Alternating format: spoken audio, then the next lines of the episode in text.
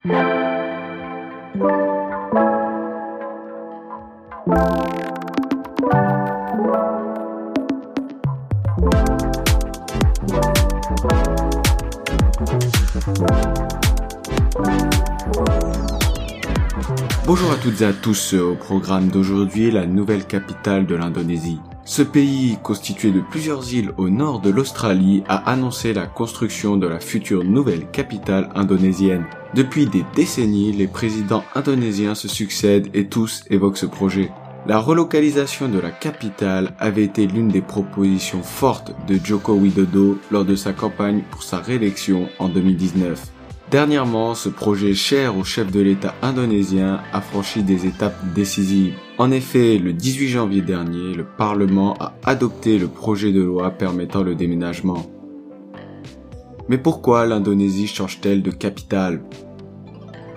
L'actuelle capitale, Jakarta, est en train de se noyer. Aujourd'hui, 20% de la ville se trouve sous le niveau de la mer, ce qui l'expose fortement aux catastrophes naturelles et surtout aux inondations pendant les mois de pluie. La noyade de Jakarta ne cesse de s'accentuer lors de ces dernières décennies.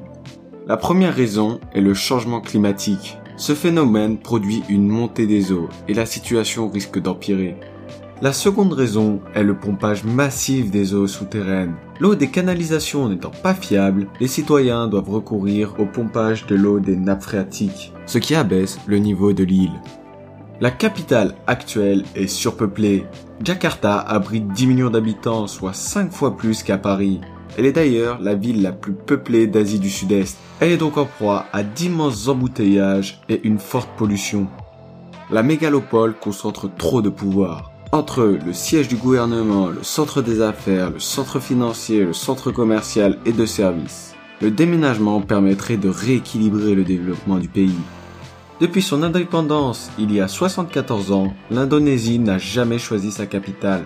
La nouvelle ville sera nommée Nusantara, qui signifie archipel en indonésien, un mot souvent utilisé pour définir l'Indonésie.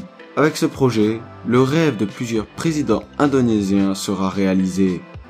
Mais ce projet est critiqué par les défenseurs de l'environnement pour son coût environnemental. Ils redoutent principalement la destruction de la biodiversité. Pour les rassurer, le président a promis une ville verte avec notamment des transports exclusivement électriques. Autre critique, le coût financier.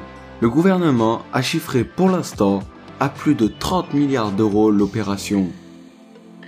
Finalement, le début du déménagement est prévu pour 2024. Dû à l'ambition de ce projet, le chantier sera sans doute loin d'être fini et le déménagement total pourrait se faire 10 à 15 ans plus tard.